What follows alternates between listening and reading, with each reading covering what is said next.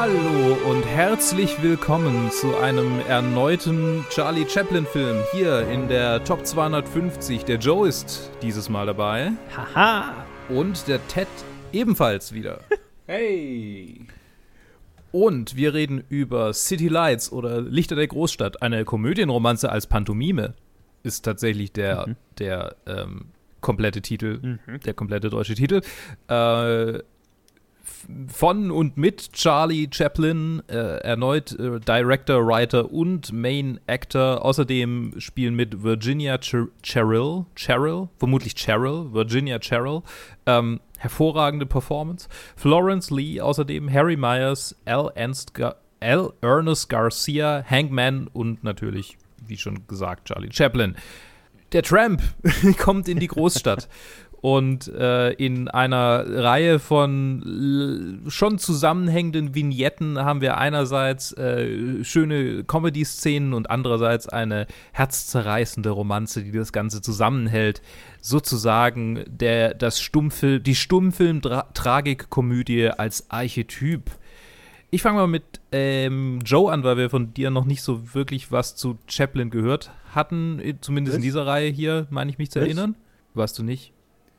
Ich, glaube, es war andersrum. Ich war Modern ich Times war bei, dabei. Ich war bei Modern genau, Times. Genau, Modern Times dabei. haben nur wir zwei gemacht, ja. Alter, was ist los mit mir? Natürlich. Ja, ich, ich sind uns schon okay, sehr ähnlich. Ich habe mit ich hatte, ich hatte zu zwei, ich hatte, ich hatte zuletzt mit Ted zu zweit über Chaplin geredet in der Episode, wo wir so ein Wrap-up gemacht haben und ich habe das zuletzt auch geschnitten und deshalb dachte ich, ich hätte mit Ted über Ted. Oh mein Gott, es tut mir leid, mein Hirn funktioniert manchmal ganz merkwürdig. Okay, Ted, dann fang du doch bitte an. Ähm, äh, äh, wie, wie hast du Lichter der Großstadt? Wir haben, glaube ich, drüber, schon drüber gesprochen, so ein bisschen, aber. Äh. Ja, ähm, erstmal für mich war das jetzt das zweite Mal, dass ich den Film gesehen habe. Ich habe, ich glaube, dieses oder ich Zeitgefühl ist sowieso weg dieses Jahr, also weiß ich nicht, ob es dieses Jahr war, ob ich die ganzen Chaplin-Filme gesehen habe, die, die ich meine, dieses Jahr gesehen zu haben. Oder ob ich sie halt äh, alle letztes Jahr gesehen habe. Aber äh, das ist einer meiner Lieblinge von Chaplin, ehrlich gesagt. Auch wenn er einer seiner äh, früheren ist. Weil er halt so, so unglaublich äh, süß ist mit in seiner, in seiner Romanze und vor allem halt mit der äh, theatralischen Situation, die wir halt da haben und halt, dass die ganze Zeit richtig düstere Themen eigentlich nur angesprochen werden in so einem Gagfilm. Ich jetzt irgendwie, irgendwie musste ich ähm, an unser, unser Gespräch über Tokyo Godhouse nachdenken mit dieser, mit dieser, mhm. mit diesem Balanceakt zwischen äh, Komik und dann so ein bisschen düstere Themen, aber hier werden sie mehr angedeutet, als dass sie äh, wirklich äh, thematisiert werden irgendwie. Was heißt angedeutet? Halt am Anfang versucht sich halt der Typ umzubringen und er versucht sich jedes Mal umzubringen, wenn er, wenn er, mhm. sobald er irgendwie Hacke ist. Und ja, mir hat die Comedy super gut gefallen. Ich habe ihn jetzt gerade erst vor einer halben Stunde wieder zu Ende geschaut. Also ist gut, es ist halt wieder, ist wieder ganz, ganz frisches ganz frisch. Hochgefühl.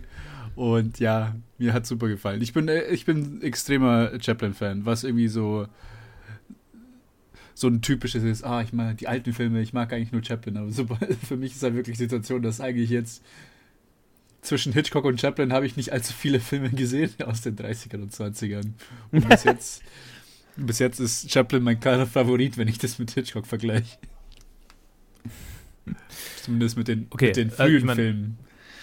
Ja, ja, ja, ich wollte gerade okay, sagen, okay, okay, die, die aus der Zeit, ja. Ja, ja, genau. Ja, ja. aber cool. Freut mich, dass du, dass du wieder, wieder Gefallen gefunden hast. Joe, wie, wie geht's dir denn? Wie, wie hast du City Lights äh, schon mal gesehen gehabt? Ja, auch dieses Jahr schon mal. Ähm, ich habe es in meiner, in meiner Letterbox-Statistik gesehen, dass ich ihn im Januar geschaut habe. Also vielleicht haben wir da schon mal irgendwann. Ich weiß nicht, ob ich schon mal über diesen Film gesprochen habe. Das Jahr ist ein Blur. Und ähm, ich habe einfach dieses Jahr mehrmals über Chaplin in diesem Podcast. Ich hatte, ich hatte schon irgendwie, ähm, ich weiß schon, äh, wo ich den Film gestern geschaut habe, so ein bisschen outgechaplint. Einfach, weil ich gefühlt so viel Chaplin dieses Jahr geschaut und besprochen habe, aber so viel war es, glaube ich, gar nicht, aber es war mehr so ein Gefühl. Ja. Ähm, es ist von den zwei Chaplin-Filmen in der Top 250, die wir besprochen haben, oder die wir jetzt dann bes besprochen haben werden, ähm, definitiv der ähm, an an zweiter Stelle. Also Modern Times gefällt mir deutlich mehr.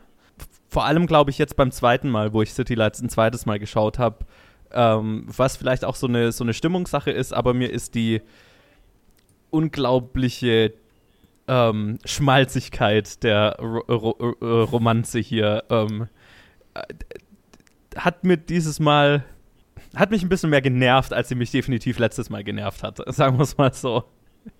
Aber und und ich meine, Chaplins Humor ist auch, also funktioniert äh, nach wie vor, aber ähm, ich glaube, weil ich den Film vor, also ich meine, es ist auch ein fast ein Jahr her, aber gefühlt vor kurzem, oder vielleicht lag es auch an Modern Times, dass ich den vor kurzem schon gesehen hatte, einfach weil ich das schon gesehen hatte, hatte ich auch so ein bisschen äh, so, so einen kurzen Gedanken von, ich habe den Stick irgendwie schon gesehen.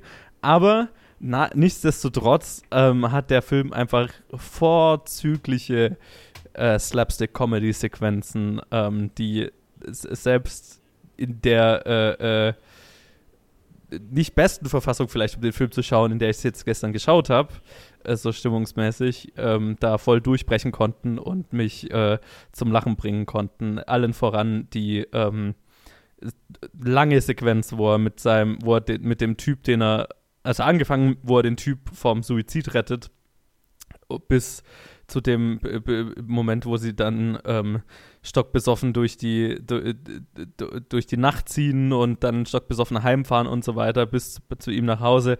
All das habe ich total gefeiert, vor allem im, äh, äh, in, in dem Restaurant, in dem sie sind und äh, großartig, toll, geile Sache.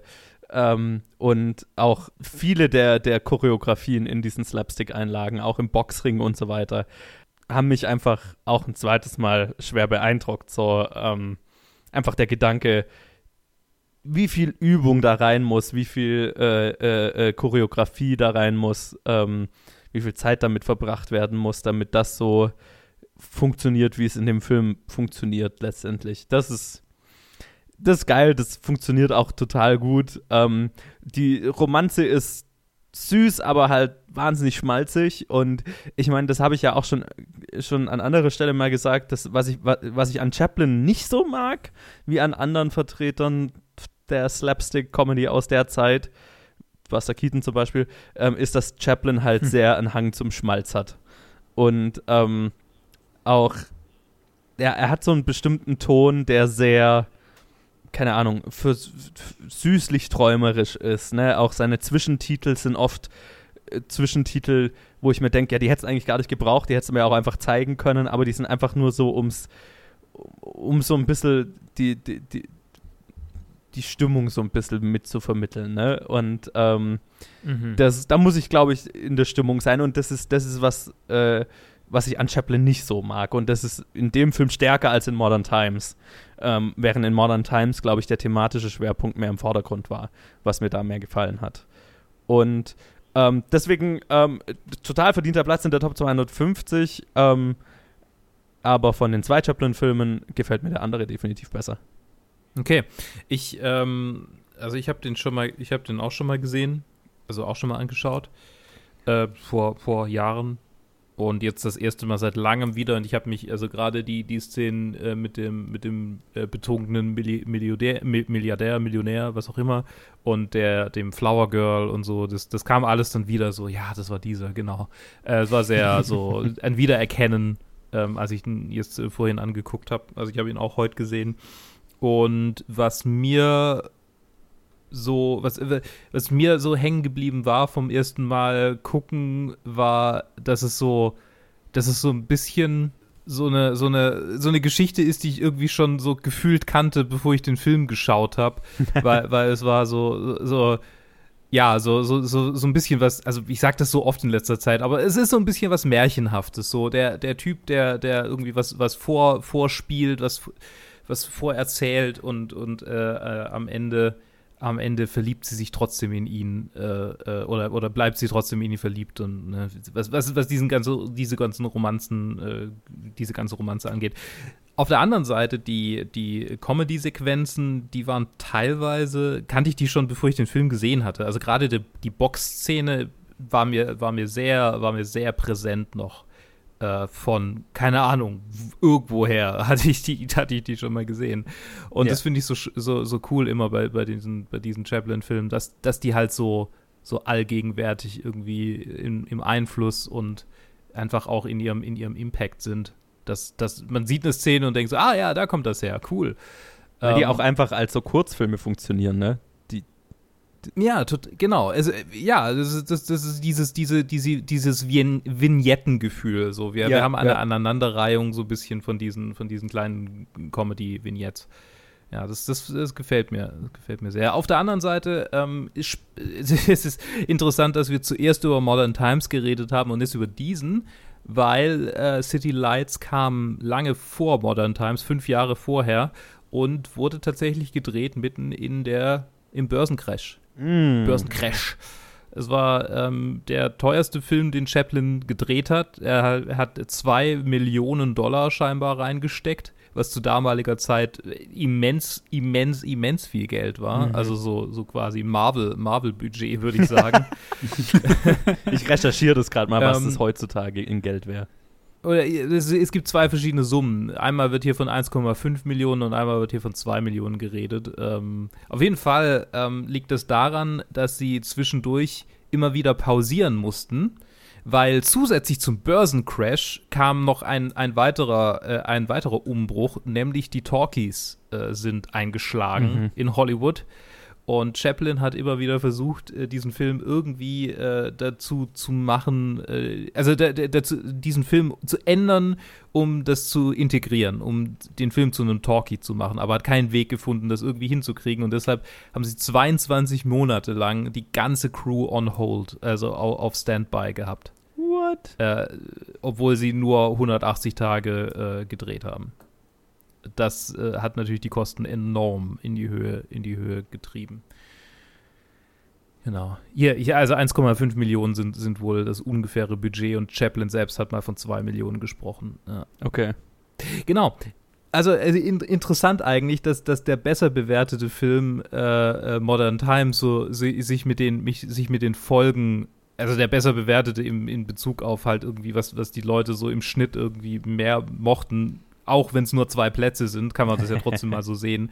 Ähm, der Film, der quasi vielleicht so ein bisschen der, der, der weniger, weniger süß, weniger, ähm, also schon ein bisschen grittier ist und, und mehr diesen, diesen, diesen Outlook hat, dass klar, das Leben lohnt sich am Ende zu leben, aber ich meine, hier haben wir einen Charakter, der einen Suizid verhindert durch Goofiness und im anderen Film haben wir einen Charakter, der also von, sein, von, seinen, von seinen Handlungen her durchaus so, so Richtung, Richtung äh, äh, schwerer Depression gehen könnte und ja auch im Sanatorium landet.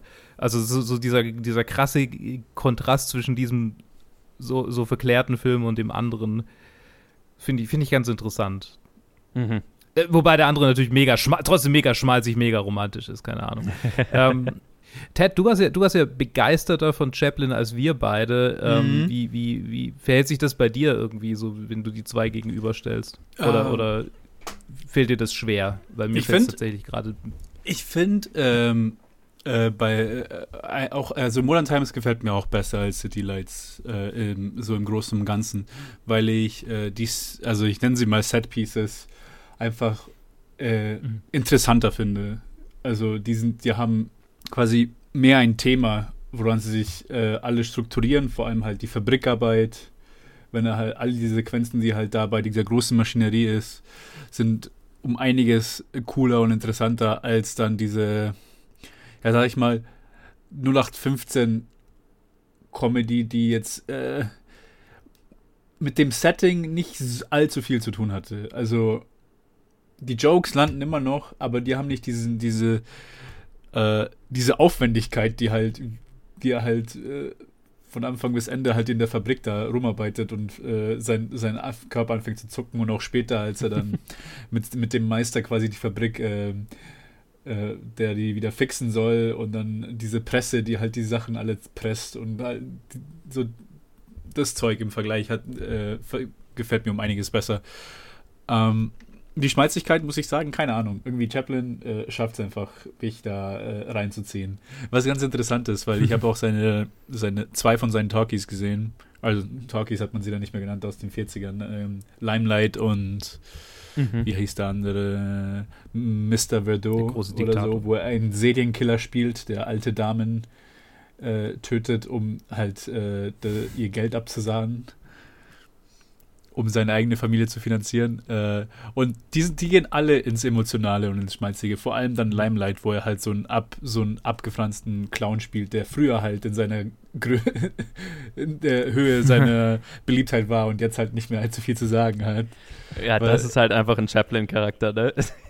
ja, ja, genau. Ja. Und es gefällt mir halt einfach super. Vor allem. Zu der Zeit vielleicht sogar eine persönliche Sache, weil ich weiß nicht, äh, gab es so ein bisschen einen Abfall bei ihm in der Popularität?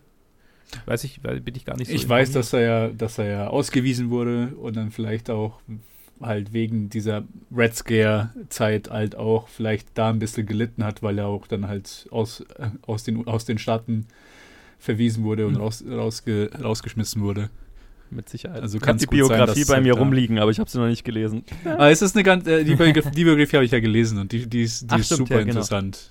Die ist, die ist super, super interessant. Ja. Wo er sich halt dann selber hingehockt hat by. und man, äh, es ist, ist super cool, weil man merkt so ein bisschen seine, seine Sprechweise in seinen halt äh, Talkies, die halt alle selber geschrieben hat. Und dann quasi diese, diese Sprache, die er sich so selber so an, angeeignet hat, die so genau schreibt er auch in der Autobiografie, weil er halt eigentlich auch aus den ärmsten Verhältnissen kommt in London, wo er halt wirklich unter den ärmsten von den Armen halt gelebt hat mit seiner, mit seiner Mutter und mit seinem Bruder. Und wie er halt von, mhm. von, von so, äh, so Halbtagsschule zu Halbtagsschule halt irgendwie gewandert ist und irgendwo auf der Seite Geld verdient hat und äh, dann halt irgendwie so eine Schauspielertruppe halt gefunden hat und die halt mal für eine Weile in England begleitet hat und halt irgendwie dann nach Amerika gekommen ist. Also es ist super interessant, vor allem, weil halt wirklich so einer, also unter Tellerwäscher bis zur, zu, bis zur like, äh, berühmtesten Person auf der Welt zu mhm. für einige Jahre vielleicht sogar. Ja. Super, super cool. Klingt spannend. Klingt, klingt tatsächlich nach, nach einem potenziellen Directed By. Ah. Vom einen Mammutprojekt zum nächsten.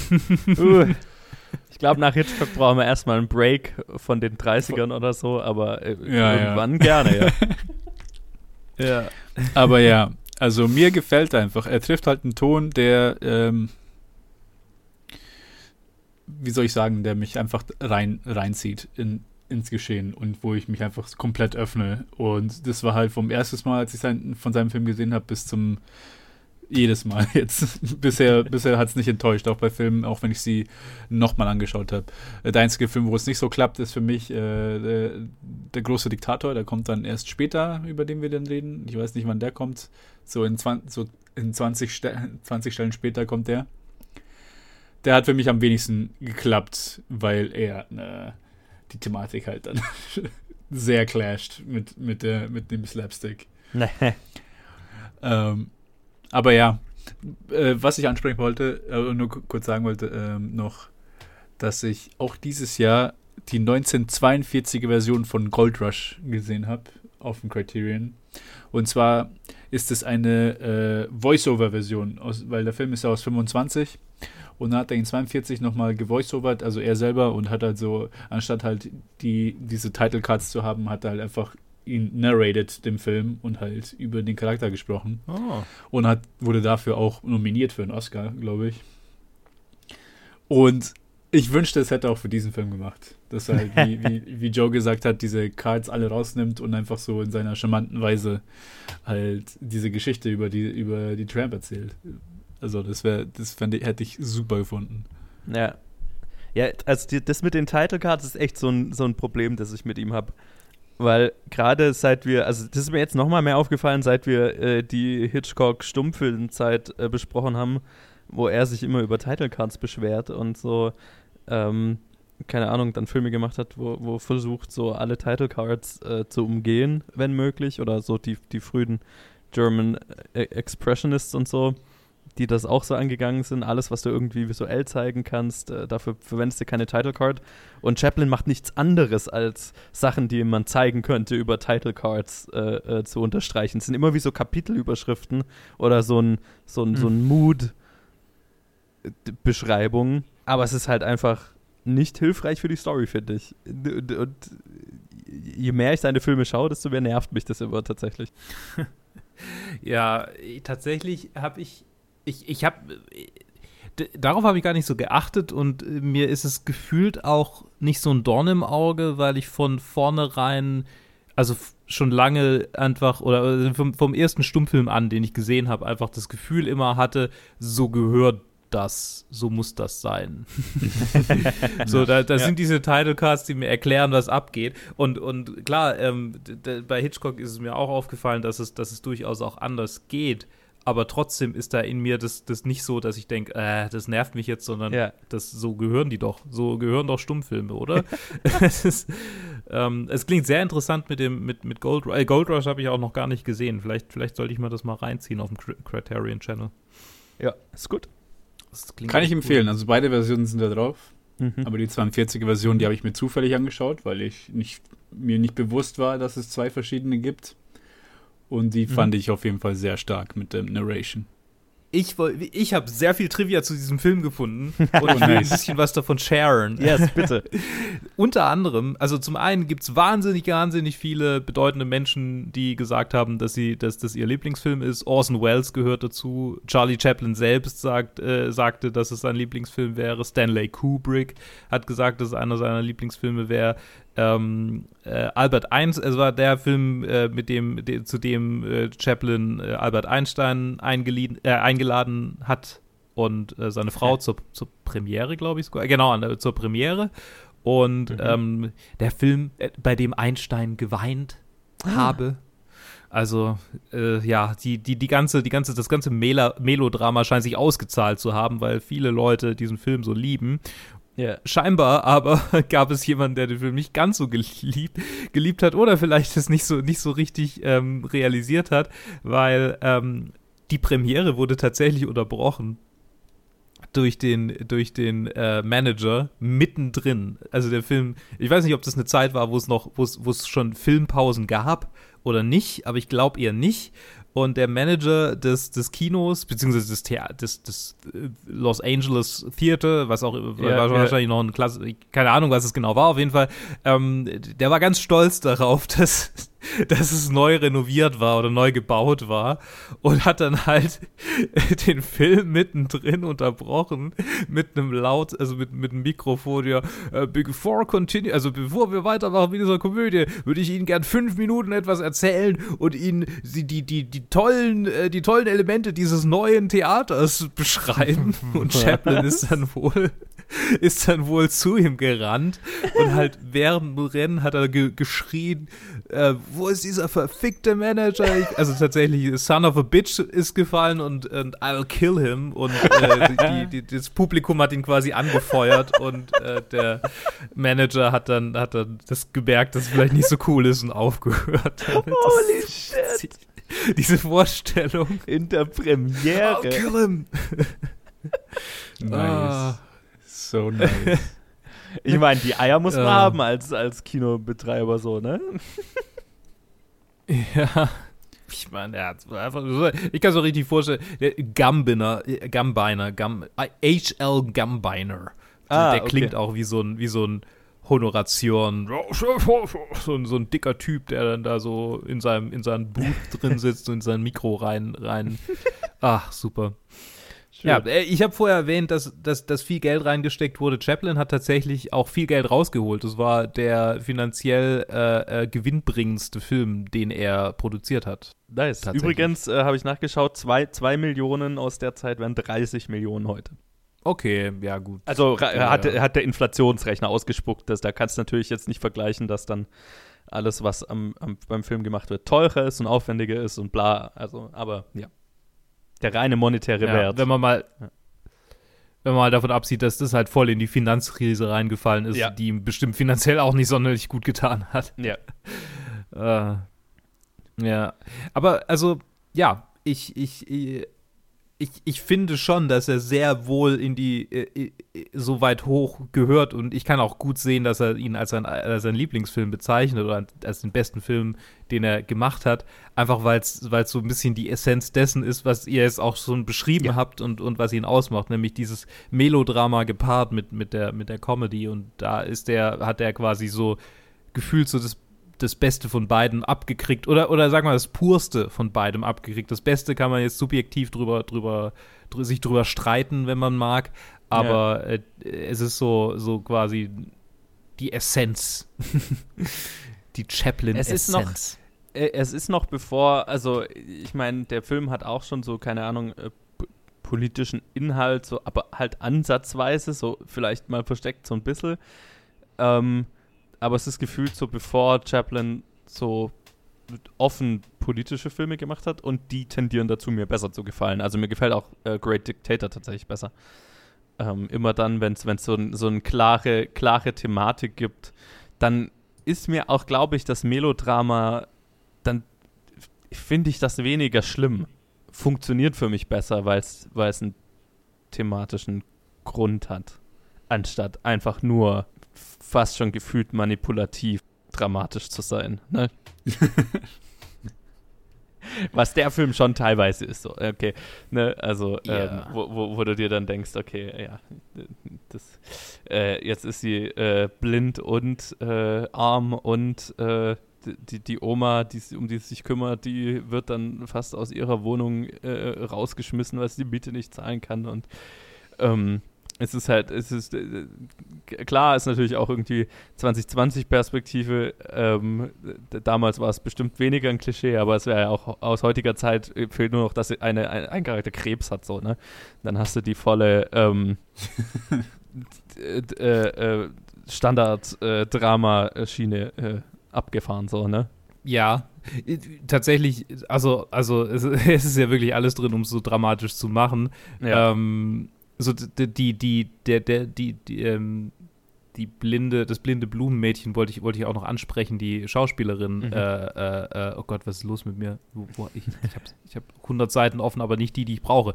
Virginia Cheryl ähm, wurde von ihm sehr last minute äh, gecastet. Äh, einfach, sie hat ihn auf einer Party kennengelernt und hat gefragt, ob er sie mal irgendwie zu einem Casting einladen könnte. Und er hat gesagt, sure. Und, und dann kam sie quasi so last minute in so ein Cast, Casting rein und hat sie nur gecastet, weil sie extrem kurzsichtig war, angeblich. Okay. Und damit die Blindheit gut, aus seiner Sicht gut, gut spielen konnte. Und ähm, worüber mhm. wir kürzlich gar nicht, äh, letztens gar nicht gesprochen haben, oder ich weiß nicht, vielleicht ist es auch nicht so wichtig, darüber zu sprechen, äh, aber ähm, sie wurde wohl in einem Interview gefragt, ähm, ob, ob Charlie äh, sexuell an, an, ihr interessiert gewesen sei. Und äh, sie meinte, sie wäre 20 gewesen, das wäre viel zu alt für ihn. Und What? das hat ein, diese, diese, dieser kleine Trivia-Effekt hat so ein Rattennest irgendwie bei mir aufgemacht, dass ich dachte, okay, was, was ging denn eigentlich da ab? Und dann, ja, okay, der, der, der, der tatsächlich, also da gibt es da gibt's ein ganzes Rabbit Hole. Ähm, viele, viele Zeitzeugen, die drüber gesprochen haben, dass er 16-Jährige und sonst noch, noch, noch jünger ähm, dass er, dass er eine, eine, dass er zum Beispiel ein, ein Mädchen, zwölfjähriges Mädchen getroffen hat und die dann irgendwie vier Jahre später ihn, ihn geheiratet hat und also Aha. ja, Aha. ich uh. ungefähr zu dieser Zeit auch noch, äh, nee, 20er, 20er, äh, ja. Also keine Ahnung. Ähm, das, das, ich, ich, würd, ich, ich sollte mich vielleicht noch mehr darüber informieren. Das ist gerade alles so ein bisschen äh, äh, zusammengestückelt irgendwie aus, aus mhm. einzelnen Sachen, die ich gefunden habe. Ah, habe ich vorher nicht so, nicht so drüber, drüber nachgedacht, aber ich wusste, dass irgendwas, dass irgendwas ist.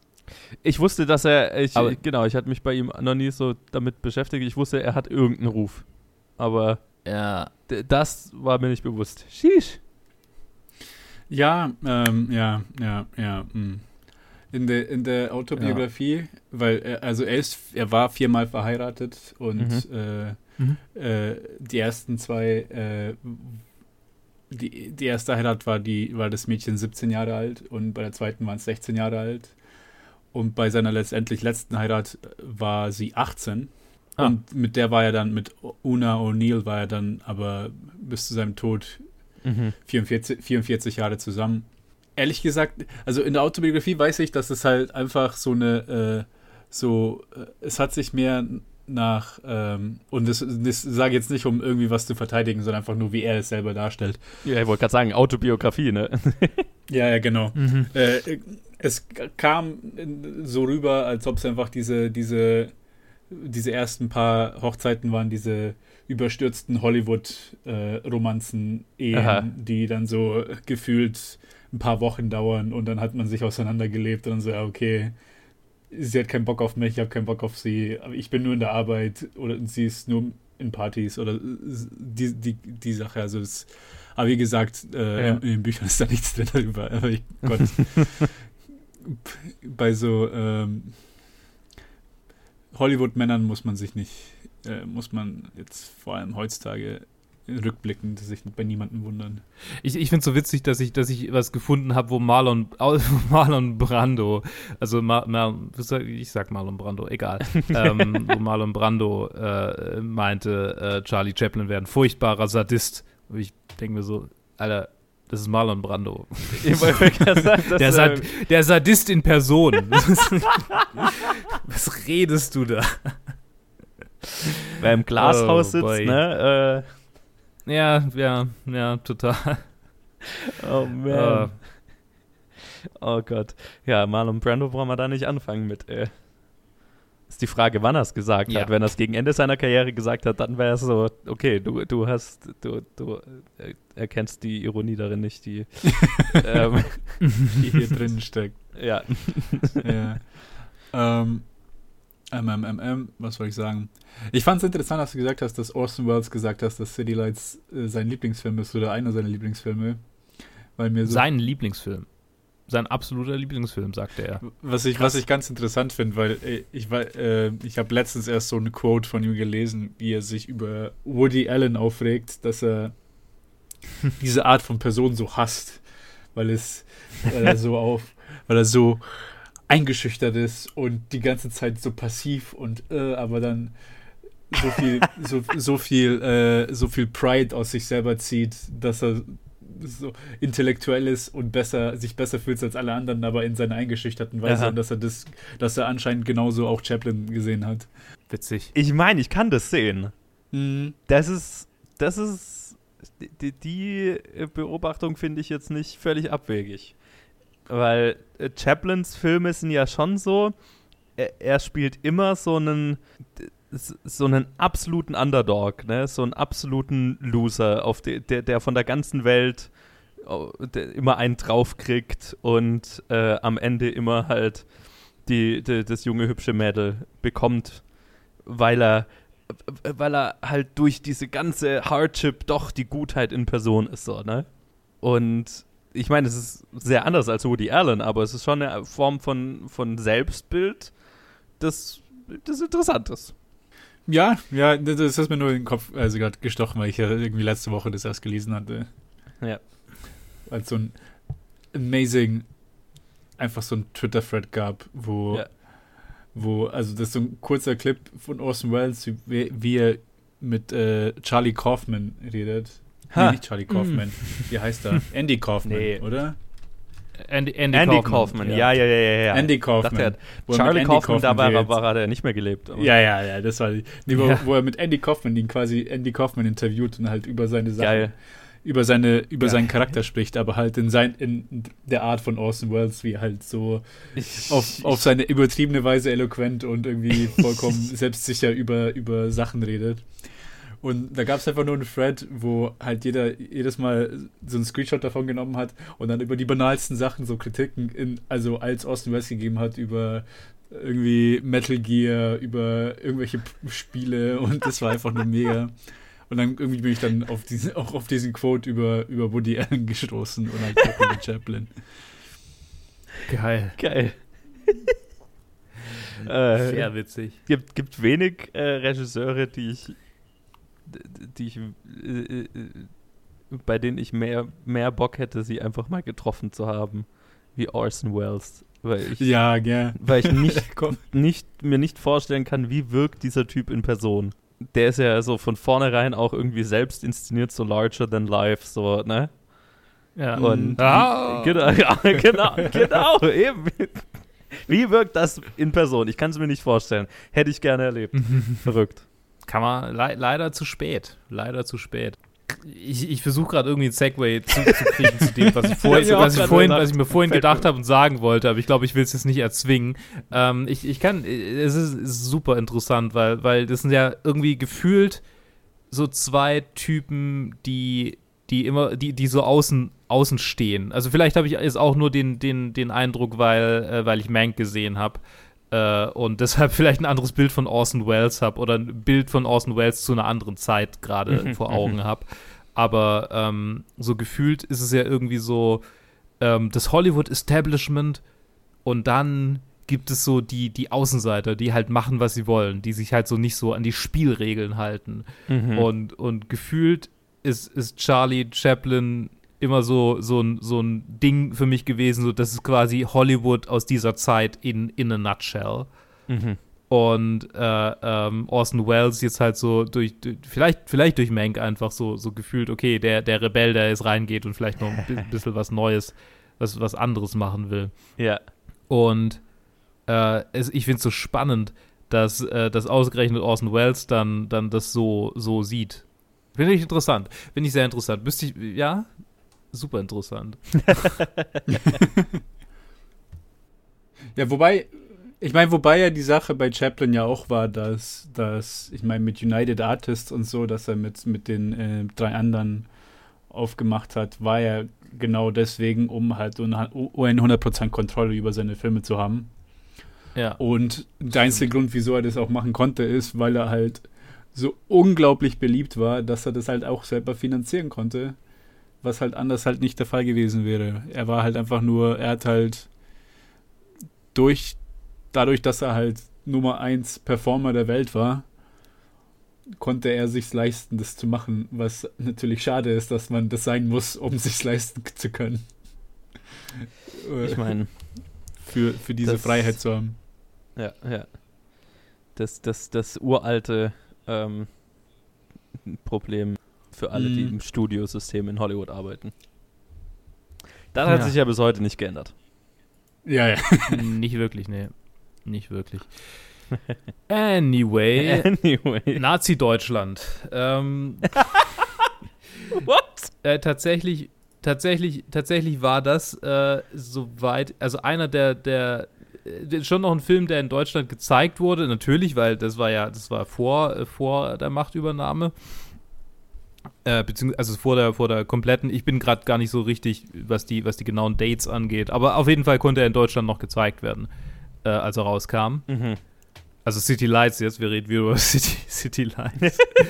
und ähm, es gab, äh, es gab schon dann schon so Nazi-Sprechchöre, die versucht haben, ihn irgendwie raus, also ihn, ihn niederzuschreien. Äh, Ups. Tatsächlich, weil er halt einfach, also weil er so, so in Anführungsstrichen als Kommunist schon verschrien war. Okay. Ähm, allerdings waren die, waren, waren die Leute in der Weimarer Republik sehr, sehr stoked, irgendwie ihn, ihn da zu haben. Und, mhm. und es war, äh, es gab irgendwie große Gesprächskreise mit irgendwie den ganzen Liberalen, äh, die noch nicht getötet oder geflohen oder übergelaufen waren. Ähm, und es wurden dann Szenen aus, aus äh, seinem Empfang in Berlin später in Propaganda, im Propagandafilm Der ewige Jude gezeigt, um quasi so das Hollywood-Establishment, das jüdische Hollywood-Establishment anzuprangern. Was super, also ich meine, er ist ja nicht mal jüdisch so gewesen. Äh, also ja, es war auch so, so, ein Ding, wo ich dachte, ah, diese, diese einfach so eine Desinformation mhm. war schon immer war schon immer so eine so eine so eine schöne Faschistenstrategie, die immer so gut geklappt hat. Mhm. die Parallelen hervorragend, hervorragend. ich meine, Bill, Bill Gates ist ja auch einfach Teil der jüdischen Weltverschwörung. Und ne, es, es, ist einfach, es wiederholt sich gefühlt alles. Und das war, das war so ein Ding, wo ich dachte, mein Gott, das, das könnte man auch, das könnte man auch heute irgendwie über jemand kontemporären lesen. Ja. Und das würde genauso in die, in die Welt reinpassen. Ja, ja. Ah. Ja, dann sind wir auch nicht viel weiter gekommen in 2020. Äh, nicht wirklich. Nicht wirklich, nee. Im Gegenteil. Wir sind genau wieder ah. da. Ja. ja 100, 100 genau. Jahre Zyklus fühlt sich an. Ja. ja der 100. ich ja. meine, hm, äh, Hoffen, hoffen wir, Ja. dass wir den Cycle irgendwo breaken können, aber äh, Ja, ja. anyway. Ja, das ist interessant. Nee, äh, vor allem, äh, ich glaube, er erwähnt es auch selber, wie er in Berlin war und dann halt auch da, ich glaube, bei, bei Einstein dann zu, zu Gast war und dort äh, äh, Dinner hatte und mit denen geredet hat. Mhm. Äh, das ist ganz interessante Autobiografie, weil er äh, sehr wenig auf die eigentlichen Filme eingeht. Also quasi, die, die werden kaum erwähnt. Mhm. Also was in den, beziehungsweise was in den Prozess, die Filme zu machen eingeht, wird überhaupt nicht erwähnt. Also es wird höchstens so gemacht, ja, zu der Zeit habe ich an dem Film gearbeitet und zurück zu meinem privaten Leben. Aha, okay. Und dann redet er halt so, ja, um, ja. Das ist so ein bisschen wie Berger. Äh, äh, wie, wie heißt er mit Vornamen? Äh, äh, Rudolf Berger? Nee, wie heißt der Schauspieler? Helmut Berger. Wie Helmut Berger über, über sein, sein Leben redet. Okay. In seiner Autobiografie. Das ist ja auch so. Und dann war ich auf der Party in Monaco. und dann habe ich die Fürstin gefickt. Und das und dieses und jedes. So, ja, dude. Hör auf anzugeben. Ja, ja, Ja. 800 Seiten Name-Dropping einfach nur. Dann war ich mit der Ja. Person und dann dort. Name-Dropping und Wanking. Mhm. Ja, deswegen sind Autobiografien, naja. Ja. Ähm, Ja, klar. Mit Vorsicht zu genießen. streiten. Also es ist, Ja, das- ist interessant, aber äh, ja, braucht Kontext immer. Genau, genau. Ähm, City Lights. Ich würde gerne mal über Helmut Berger reden. Oh boy.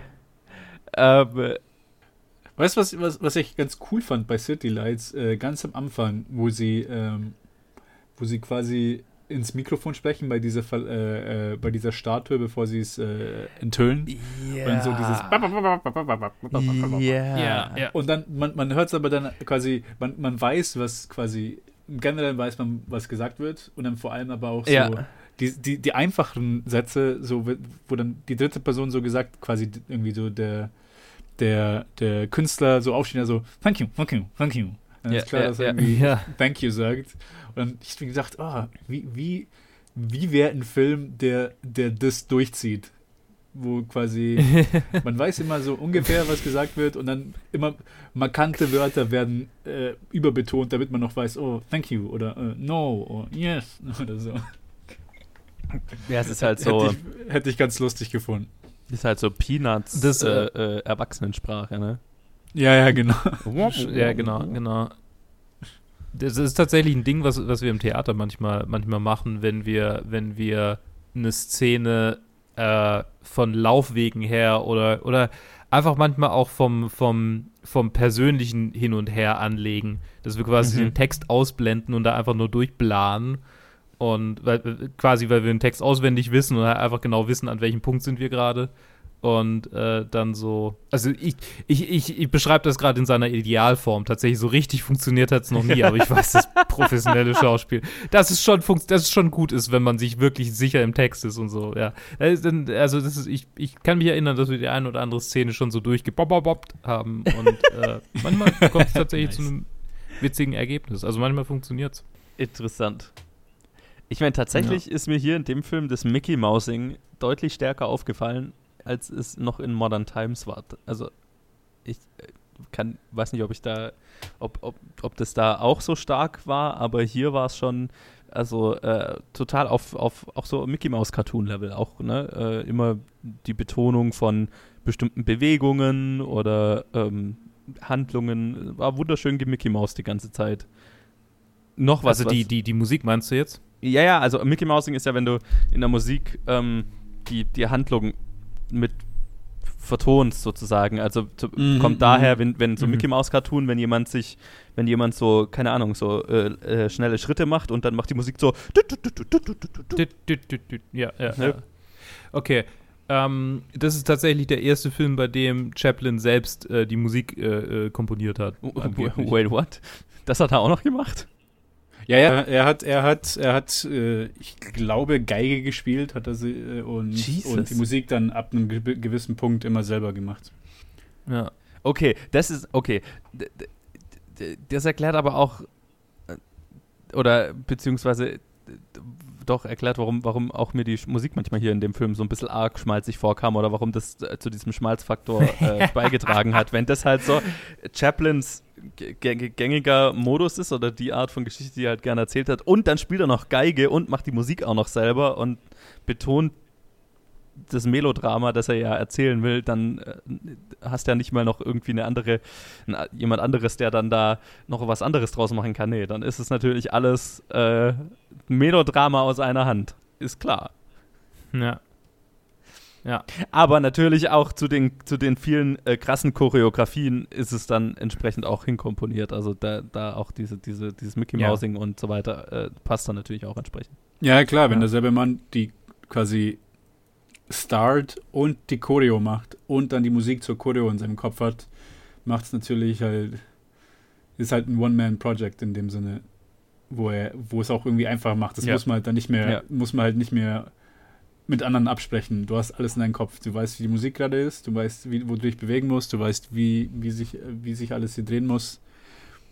Und ja. dann kann, kriegst du es halt auch so hin. Absolut. Er ist schon, ist schon krass. Ja. Ich wünschte, in seinen Filmen gäbe es auch so diese, die Outtakes, die am Ende von Jackie Chan-Filmen sind, wo man merkt, da, wo es bei ihm perfekt ging, waren halt 100 Versuche davor. Ja. Wobei ja. es halt bei Jackie Chan halt nochmal so 100 mal schwerere Sachen sind, die er halt hinkriegen will. Naja, ich meine, der tut sich halt weh dabei, so richtig, ne? Ich mein, ja, ja. Was, was ich mir hier gewünscht hätte, wäre zum Beispiel die äh, Choreografieübungen von der Boxring-Szene, wo er dann immer sich hinter dem Schiedsrichter versteckt und die parallel laufen, dann nicht mehr parallel laufen, dann den äh, switchen, äh, dann gegenläufig laufen. Das musst du ja so durchchoreografieren und so oft üben, dass das so einwandfrei funktioniert. Ne? Ja, ja. Wie oft einmal ein falscher Schritt kam und einfach abbrechen musste und so, okay, nochmal von ja. vorne. Es war aber gleichzeitig wohl seine Lieblingsszene zu drehen, weil er da halt seine ganzen Buddies einladen konnte, die dann alle im Publikum saßen. Und es war wohl okay. eine ziemlich, ein ziemlich witziger Dreh, äh, Geil. ziemlich witzige Drehtage, die sie da hatten. Was mir noch eingefallen war ähm, mit, mit der Musik, äh, äh, ist ja eigentlich witzig, dass, dass Chaplin Geige gespielt und Einstein und er sich dann so gut verstanden haben. Und, ich meine, Einstein hat ja auch Geige gespielt. Und ja, das, äh, ich kann mir schon vorstellen, dass die zwei irgendwie sich, sich gut, gut äh, verstanden haben. Irgendwas, irgendwas hatte ich gerade noch, aber ich, ich weiß nicht mehr so, ich weiß nicht mehr, was es war. Äh, genau, aber das mit der Boxszene. Ach ja, genau, was du, was du meintest mit Jackie Chan und den ganzen Takes. Ähm, die Szene, in der, in der er das, das, die Blume vom, vom, vom äh, Flower Girl kauft, wurde 342 Mal äh, äh, reshootet, reshot. Bitte was? Ja. What? Weil er jedes Mal unzufrieden war. weil er, weil er, weil er, weil er quasi wollte, dass, dass, dass man sieht, dass sie denkt, dass er reich ist. Okay, also in ihrer. Und erst bei Nummer 342 hatte er das Gefühl, jetzt sieht man, dass sie denkt, dass er reich ist. Also war es ihre, ihr Schauspiel, das ihm nicht gepasst hat. Also wegen ihr hat er es 342 Mal gemacht, oder was? Im Prinzip, ja. Oh Gott. Uh. Ja. Ja. also so langsam. Ich weiß, warum Kubrick den Film so gut fand, ne? Ja. Der alte Schauspielerquäler. Ja, das ist so. In City Lights hat es funktioniert. Ich warte es ja. auch. Da kaufe ich ihr ab, dass sie denkt, dass er reich ist. Und da, darauf hängt ja. er. Davon hängt nämlich der Film ab. Ja, okay, das ist natürlich. Äh, das ist, ja. Habe ja schon öfters mal äh, äh, erzählt, was ich davon halte. So, so, ähm, ja. so mit seinen Schauspielern umzugehen. Aber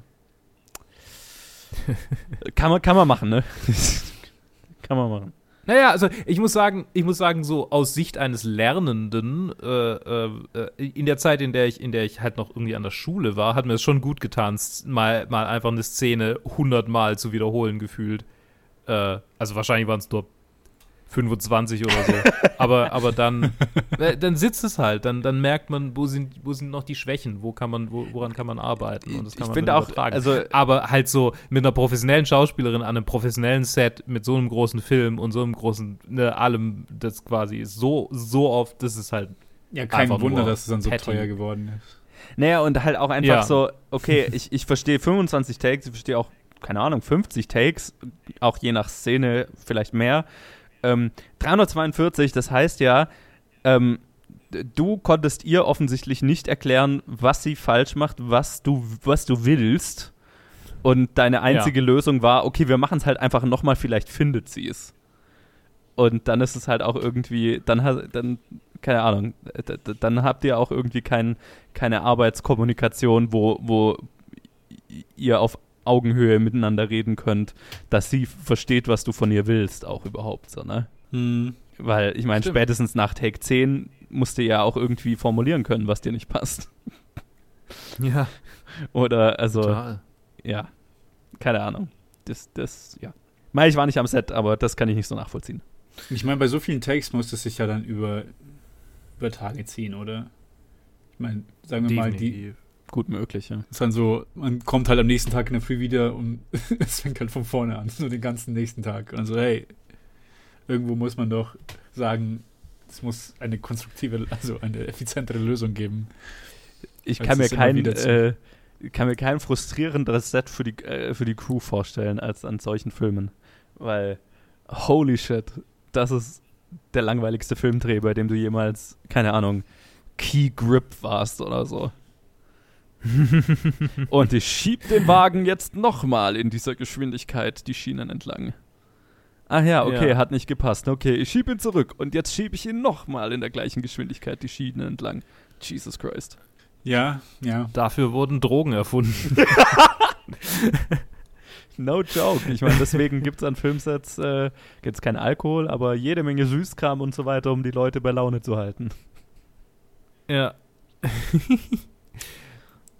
ich meine, irgendwo muss das Budget ja herkommen. Ne? Ja, genau. Süßkram. es ist okay. So. Äh, tatsächlich würde ich, habe ich das Gefühl, ich habe genug über diesen Film gesagt. Wie geht's euch? Sure. Lass uns über die ja. Liste reden. Ja, ja, ja. Oder, oder, oder wenn ihr noch irgendwas, irgendwas loswerden wollt, ansonsten, also ich. Ich, ich meine, wir, wir reden ja. Also es ist, ist äh, irgendwann den wir sowieso nochmal wieder über Chaplin, also. Unweigerlich. Das wir definitiv nochmal tun. Ähm, tatsächlich würde ich bitten, ähm, wer mag denn anfangen? Hat Ihnen jemand seine Liste gerade schon offen? Ich habe sie gerade aufgemacht. Ich kann loslegen, wenn du magst. Ähm, ja, gerne. Ich habe ihn, ich finde ihn von der Position völlig in Ordnung. Da so auf Platz äh, 42. Ich habe ihn jetzt auf Platz 36 hinter The Pianist und vor Avengers Endgame. Tatsächlich ist bei mir irgendwie gerade so Avengers Endgame, keine Ahnung, der Breaking Point, weil alle, alle, den und alle Filme danach bin ich immer dabei, weiter hinterzuschieben. und alle, bei denen ich glaube, die sind schon ganz okay, die kommen dann genau davor. Und dann baue ich quasi, schiebe ich die immer weiter runter damit. die, die, nice. die sieben oder so, die sechs, die, die da dahinter hängen. Sieben, ja. Ja, ja ich habe auch so, so die letzten, ja. letzten acht Filme sind bei mir auch schon irgendwie ziemlich fest. Ich bin mir ziemlich sicher, dass die meisten Filme, die noch kommen, drüber gehen. bis zu einem Zeitpunkt halt, ja. Ja, ja, bis zu einem Zeitpunkt. Ähm, bei mir ist ähm, einiges höher gelandet. Ich bin halt der, der Chaplin-Fan hier. Und, mhm. und zwar auf 23 hinter Back to the Future und vor Leon the Professional. Witzig. Back to the Future Holy genau auf 23. Ich, Back to the Future ist bei mir aus 40. Wow, ich muss mal eure Listen nochmal anschauen. 40? Alter. Ja. Der ist, ist Wahnsinn. Back to the Future ist in denen, die bei mir mal weiter runterrutschen. oh boy. Okay, ich, ich muss mir wirklich mal deine angucken. Ja. Ich, ich habe mir auf 32. Ich habe mir auf 32. Mhm. Äh, er ist, er ist äh, ähm, zwischen Filmen, die ich besser bewertet habe mit Sternen, aber die Sternbewertung ist ja sowieso irgendwie bei mir äh, komplett, kann man, kann man vergessen. Ähm, unter Terminator 2 und über Green Mile. Ich finde, er hat das, das, ähm, das äh, Sentimentale für mich ein klein wenig, also für mich, mich hat es einfach ein bisschen anders gehittet als Green Mile, ähm, was ich ein bisschen, bisschen besser greifen konnte. Mhm. Ähm, deshalb fand ich das eigentlich einen ganz guten Platz für ihn. Hm, Aber der, der genau, Sentimentalitätsvergleich ist nicht verkehrt, finde ich. Das ist tatsächlich. ja. ja, bei den Filmen überhaupt nicht.